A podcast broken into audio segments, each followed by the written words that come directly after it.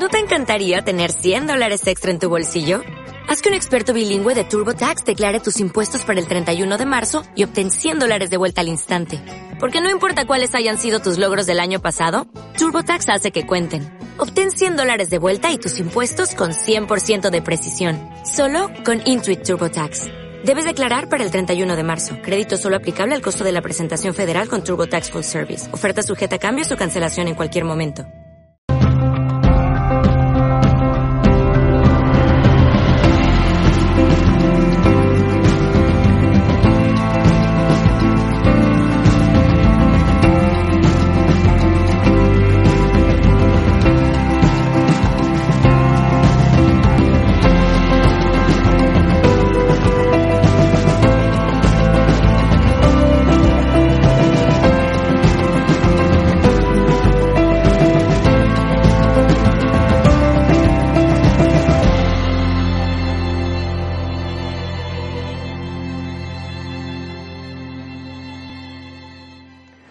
El aquí ahora, el aquí ahora. Lo comentaba hace un momento, me detengo un poco más al respecto. El aquí ahora es vuestro espacio sagrado de libertad. Daros cuenta, ante cualquier situación, ante cualquier hecho, ante cualquier conversación, ante cualquier encuentro, ante lo que sea, tenéis siempre, siempre, siempre en el aquí ahora la capacidad para articular la frecuencia vibracional de vuestras actitudes. La frecuencia vibracional de vuestras actitudes. Compartí hace un rato. Vamos a vivir más allá de la moral, como decía Nietzsche. Vamos a mandar a freír gárgaras tantas normas, tantos dogmas, tantos mandamientos, tantas leyes que la han hecho simplemente para controlarnos, manipularnos y tenernos presos. Fuera vamos a vivir en clave de amor. Bueno, pues vivir en clave de amor significa darte cuenta de que el aquí ahora es tu espacio sagrado de libertad. Y que ante todas las situaciones del día a día, de instante en instante, tú eres libre para modular, como si fuera una radio, para modular la frecuencia vibracional de la actitud con la que vas a actuar ante ese hecho, ante esa situación. Ese es tu espacio de libertad. Cosa distinta es que como estás viajando por el, por el, por el, por el tiempo, pasado, futuro, futuro, pasado, y no estás atento al aquí ahora, no te des cuenta. Y no utilices ese espacio de libertad. Pero ante cualquier cosa que sucede en vuestra vida de instante en instante, sois libres. La actitud con la que afrontar esa situación sois libres para que su frecuencia vibracional, su perfil, su tono, como queréis, su color, como queréis denominarlo, sois libres vosotros para modularlo.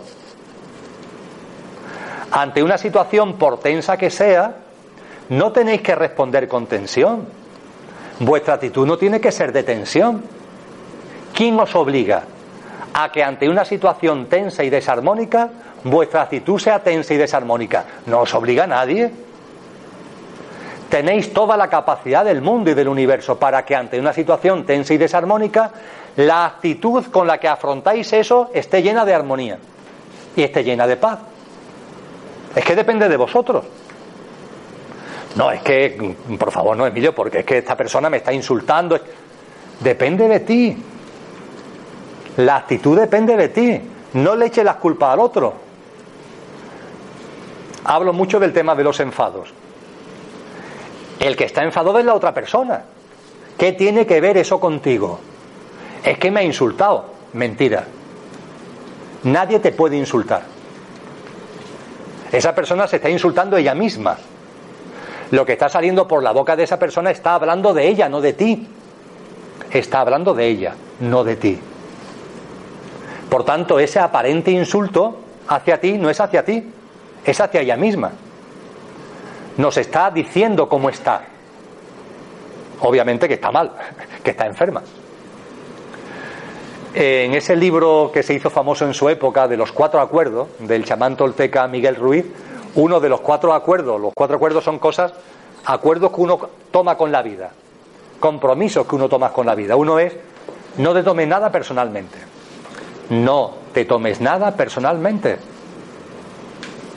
¿Qué tiene que ver lo que esa persona diga contigo? Lo que cualquier persona dice está hablando de ella, no de ti. Si hay una persona enfadada, esa persona enfadada con sus insultos, con su ira, con su... no te está diciendo nada a ti. Y si te dice que eres tonto y que no sabes hacer las cosas, que si pito, que si flauta, te está simplemente abriendo su corazón, fíjate, aunque ni se dé cuenta, para decirte que está mal, para decirte que está enferma, que está en desarmonía. Me gusta poner el ejemplo de los infartos de corazón, entendiendo por corazón el músculo. Si aquí ahora alguien le da un infarto de corazón, ¿qué es lo que hacemos? Atenderlo, ¿verdad? Si alguien se cae aquí ahora de un infarto de corazón, si yo me caigo ahora aquí de un infarto de corazón, ¿me vais a insultar? ¿Me vais a dar patadas? Me imagino que no, que me atenderéis, y en la medida de lo posible se dirá a los famosos, hay algún médico en la sala, se atiende al infartado de corazón lo mejor que se puede, ¿verdad? Bueno, pues ¿por qué a los infartados de enfado, en lugar de atenderlos y verlos como si fueran infartados de corazón, nosotros vamos y nos enfadamos también? Son infartos de enfado. Lo comento y no lo digo como broma, no es como broma, ¿eh? Si estuviéramos en una sociedad consciente, el 061 urgencias acudiría ante los infartos de enfado. 061 venga para acá que en mi casa o en la calle hay una persona que sufre un infarto de enfado. Y en la sala de urgencias de los hospitales habría salas para, para infartados de enfado. Porque es el infarto más numeroso, por cierto. Y las demás personas dirían, no hombre, es que está infartado el pobre de enfado. Y no nos enfadaríamos. ¿Qué es lo que hacemos? No. Cuando alguien se enfada, nosotros nos enfadamos por lo que dice. Por favor. En tu espacio sagrado de libertad, no, no, no. Es que ese espacio es tuyo. Ahí no entra nadie, ni estos que se empeñen en manipular, no, no, ese espacio es tuyo. Claro, es tuyo siempre que estés ahí. Si estás con la cabeza en otro sitio, no, pero ese espacio es tuyo. Y tú modulas la frecuencia vibracional de tu actitud. Modúlala en clave de amor, en clave de armonía, en clave de paz, en clave de sosiego. Modúlala. Diré, oye, pero eso tiene que ser muy trabajoso. Está todo el día atento, modulando las actitudes en frecuencia de amor. Pues no, está chupado, de verdad. Es mucho más sencillo que estar viajando por el tiempo, muchísimo más sencillo. ¿Y cuánta energía gasta la gente en viajar por el tiempo? Y, qué poca conciencia y atención pone en vivir el aquí ahora. Y vivir el aquí ahora significa estar atento y modular tu actitud con la que afrontas cada situación, cada hecho, cada circunstancia. Y está chupado. Y cuando modulas tu actitud, las actitudes generan los pensamientos y las emociones que enfocan después las acciones. Con lo que una actitud consciente provoca una acción consciente. Todo lo contrario de lo que nos sucede cuando no estamos en el aquí ahora, estamos con la cabeza en otro sitio y ante las cosas que ocurren como no estamos en el aquí ahora, no tomas acciones, sino que lo que tienes son reacciones. El idioma es una maravilla, el lenguaje es una maravilla. Las acciones no son lo mismo que las reacciones, las reacciones no son lo mismo que las acciones. Las acciones son conscientes, salen de ti, desde ese espacio sagrado de libertad, donde has modulado la actitud que moldea esas acciones. Sin embargo, cuando no estás en el aquí ahora y estás por el dándole vuelta ahí al tiempo, no estás en el aquí ahora y entonces sí. Entonces reaccionas. Ante lo que sucede, reaccionas. Tienes reacciones, no acciones conscientes, sino reacciones inconscientes y respuestas automáticas y robotizadas generadas por los sistemas de creencias que te han metido en la cabeza. No te das ni cuenta, porque como no estás en el aquí ahora, pero observar, observar, observaros a vosotros mismos y observar a la gente. Y es muy fácil contemplarnos a nosotros mismos como salta a algo que no es nuestro, que no tiene que ver con nuestra acción consciente, sino es algo que tenemos aquí metido y que conlleva una determinada reacción, una determinada respuesta, pero que no es nuestra. Son sistemas de creencias, los sistemas de creencias. Lo que estamos hablando para la mente puede parecer más o menos confuso, pero yo siento y percibo que de corazón lo percibimos y lo sentimos, que sabemos que es así y que sabemos que es verdad, que estamos fuera del aquí ahora y que hay gente que cuando hablo de él no hacer, porque nos empeñamos en hacer muchas cosas, digo, mira, vamos a hacer menos cosas. Hay gente que me dice, no, pero hay que hacer, hay que hacer, siempre claro, en clave de esfuerzo, de trabajo. Y yo esas personas, no por provocarla ni por nada parecido, sino simplemente en el compartir de corazón, me gusta decirle, pero tú me vas a hablar de hacer cuando tú no has hecho nada en tu vida. ¿Cómo que yo no he hecho nada en mi vida? Nada, nada. Yo que sé, tienes 50 años y no has hecho nada en tu vida nunca. Pero Emilio, ¿qué me estás diciendo? ¿Me estás insultando? Digo, no, no, no te estoy insultando, simplemente te estoy describiendo tu situación real. Tú no has hecho nada porque lo que tú denominas hacer, tus acciones, nunca han sido acciones. Te has limitado a reaccionar ante los impulsos exteriores y a comportarte conforme a los sistemas de creencias que has metido en tu cabeza. Eres un robot. Realmente te has convertido en un robot. Y tú, tú, lo que hay dentro del robot, no has hecho nunca nada. Simplemente has reaccionado ante los impulsos exteriores y te has comportado en función de los sistemas de creencias que has metido en tu cabeza. Hay una enorme diferencia entre el acto de pensar y el proceso de pensar. Las dos cosas ocurren aquí, pero son totalmente distintas. El acto de pensar es el pensamiento, que es un maravilloso instrumento, la mente, el pensamiento, enfocado en el aquí ahora. Eso es el acto de pensar. Estoy aquí ahora y mi pensamiento está centrado en el aquí ahora. Acto de pensar estoy compartiendo este encuentro. Y toda mi atención, todo mi ser y todo mi pensamiento está en lo que estoy compartiendo con vosotros aquí ahora. Vosotros estáis compartiendo este encuentro y vuestra atención, vuestra conciencia, vuestro ser está puesto en este encuentro. Para mí es más complicado porque estoy hablando.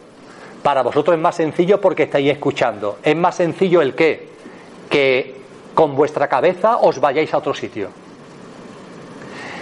empecéis a pensar en otra cosa. A lo mejor esto que acabo de comentar, la diferencia entre acciones y reacciones, o que no le tome las cosas personalmente, os ha traído a la cabeza algo, una situación, un encuentro, un desencuentro de hace un día, de hace un mes, de hace un año, con una persona, con una gente, y os habéis ido allí. Y seguís allí. Porque no solamente es que uno se acuerde de aquello, es que ahora ya se acuerda de la situación y a partir de ahí empieza el proceso de pensar, que no es el acto de pensar, es el proceso de pensar. Ahora te acuerdas de aquella persona y esa persona te hace que te acuerdes de otra y esa otra persona te acuerdas de un lugar que fuiste junta, bum, bum, bum, bum. Y terminas pensando en las vacaciones del 82. Ese es el proceso de pensar. El acto de pensar es un instrumento maravilloso, valiosísimo, de este gran ordenador que tenemos en la cabeza que es la mente, enfocada en el momento presente, el acto de pensar. Y el proceso de pensar es cuando te desenfocas del aquí ahora y esa misma mente entonces, en lugar de serte útil, te mete en una boraine tremenda, pero claro, te mete porque tú lo estás permitiendo. La llave la tienes tú para decir no, aquí, aquí y ahora y solo enfoco el aquí ahora más allá del aquí ahora cuando toca. Cuando toca organizar, cuando corresponde en organizar, programar cosas que en el aquí ahora tengo que poner en otro punto del círculo que no es el aquí ahora. Es así de sencillo. El acto de pensar tiene que ver con ese espacio de libertad, mientras que el proceso de pensar nos saca la humanidad quiere viajar por el tiempo, quiere inventar una máquina para viajar por el tiempo y la verdad que es para reírse mucho. Pero si la mayoría de los seres humanos son ejemplos evidentes de máquinas de viajar por el tiempo, de las dos cosas, en de máquinas, porque son robots, y de viajar por el tiempo. Son ejemplos tremendos. Si estás en cualquier sitio, en, eh, pero es que da igual, es que en el cine viendo una película y miras a tu izquierda y a tu derecha y puedes percibir que hay gente que ya no está viendo la película que están en otro sitio. Digo una película, ¿no? porque es una cosa especialmente atractiva. No están viendo la película. ¿Dónde están? Vete a saber en dónde están. Se le ha venido, entre comillas, un problema a la cabeza con su ser querido, con su familia, algo de trabajo, y están allí, están en la oficina, aunque teóricamente estén en el cine viendo una película. O van por la calle paseando y tú te los cruzas. Y mirar la cara de la gente, desde el amor, ¿eh? mirar la cara de la gente. La gente no está, no está. Está, pero no está. Están en otro sitio. Son una especie de zombies. Paseas por la calle, paseas por la calle. Vas viendo a la gente. Ve escaparate. Estupendo eso que tanto se critica de ver escaparate. Qué maravilla que pases viendo escaparate. Pero es que en cualquier calle comercial de una ciudad, a ver si eres capaz de comenzar el paseo, cada uno en su ciudad, cada uno en la que sea, de comenzar el paseo al, al principio de la calle y terminarlo al final de la calle, y haber estado durante esos decenas o cientos de metros en el aquí ahora. Atento simplemente a lo que estás viviendo, a la gente que te estás cruzando, a los escaparates que estás viendo, a lo que estás oliendo, a la brisa que puede estar ocurriendo, a ver, a los sonidos que se están dando, estar atento a eso. Son cinco minutos a lo mejor lo que tarda en recorrer esa calle peatonal. Bueno, pues inténtalo, a ver si durante cinco minutos puedes estar en el aquí ahora y vas a ver con qué facilidad te vas. Y ya no estás ahí en la calle. Sí, vale, estás en la calle, pero no estás en la calle. Estás, vete a saber dónde. Lo mismo eso que hay en el escaparate, ese bolso, ese zapato, ese no sé qué, te ha recordado otro que tiene en tu casa, que te ha recordado no sé qué, que te ha recordado no sé cuánto, y en lugar de estar en el acto de pensar, del aquí ahora estás ya en el proceso de pensar que te lleva no sé dónde. Esa es la realidad.